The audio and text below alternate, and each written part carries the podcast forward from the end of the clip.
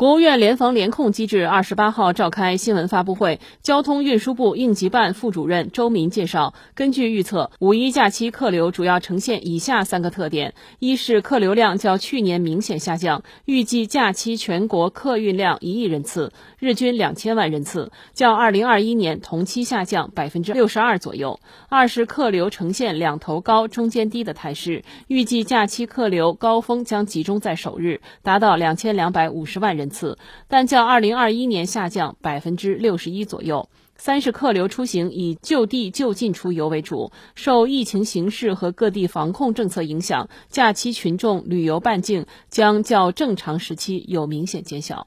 根据预测，假期客流主要呈现以下三个特点：一、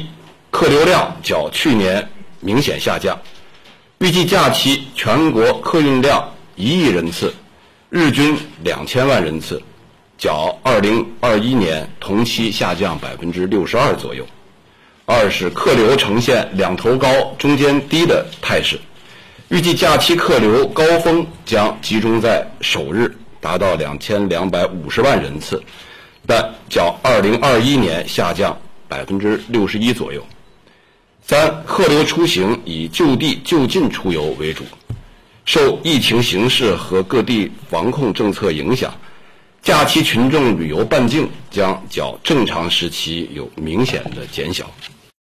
新华社记者北京报道。